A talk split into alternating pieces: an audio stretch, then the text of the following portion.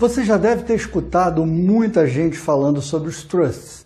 E a verdade é que é uma grande chance de você ter ouvido muita besteira e não saber de verdade como eles funcionam, principalmente como ferramenta de planejamento tributário e planejamento sucessório. Eu sou o professor Márcio Caldas e na conversa de hoje nós vamos entender de uma vez por todas o que é um trust.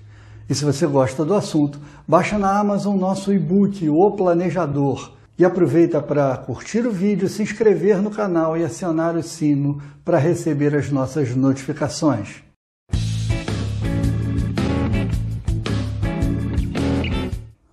O trust é um contrato típico de países com cultura e direito anglo-saxão e, portanto, não vale no Brasil. Nesse contrato, alguém transfere o patrimônio para terceiro, o chamado trustee, que se compromete a gerir esse patrimônio em favor de um beneficiário indicado. Parece esquisito e às vezes as pessoas confundem o trustee como um administrador de bens de terceiro, mas não é nada disso. Se você entender a história do trust, tudo vai ficar mais claro. Ele foi inventado para proteger o patrimônio familiar, quando as mulheres não podiam gerenciar sua própria riqueza. Então, se um pai deixasse o patrimônio para a filha, esse patrimônio seria gerido pelo marido dela, o que poderia criar um enorme risco. Então, esse pai, ao invés de deixar a herança para a filha, transferia tudo para outro filho ou um tio, por exemplo. E com base em um acordo de confiança, o trust, esses novos titulares se comprometiam a gerir o patrimônio em favor da filha.